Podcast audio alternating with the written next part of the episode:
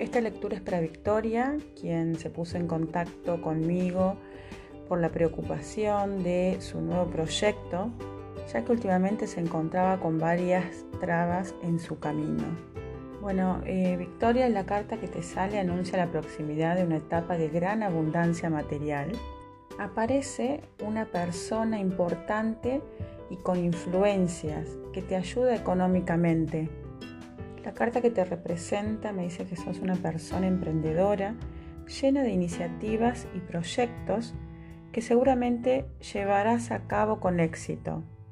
Por lo cual, Victoria, ante tus dudas o sospechas de que alguien te haya hecho algo a propósito para tener todas estas piedras que vos sentís en el camino que no te están permitiendo avanzar, te digo que no, que son puras sensaciones, ya que eh, las cartas me dicen que se vienen tiempos de éxitos para vos.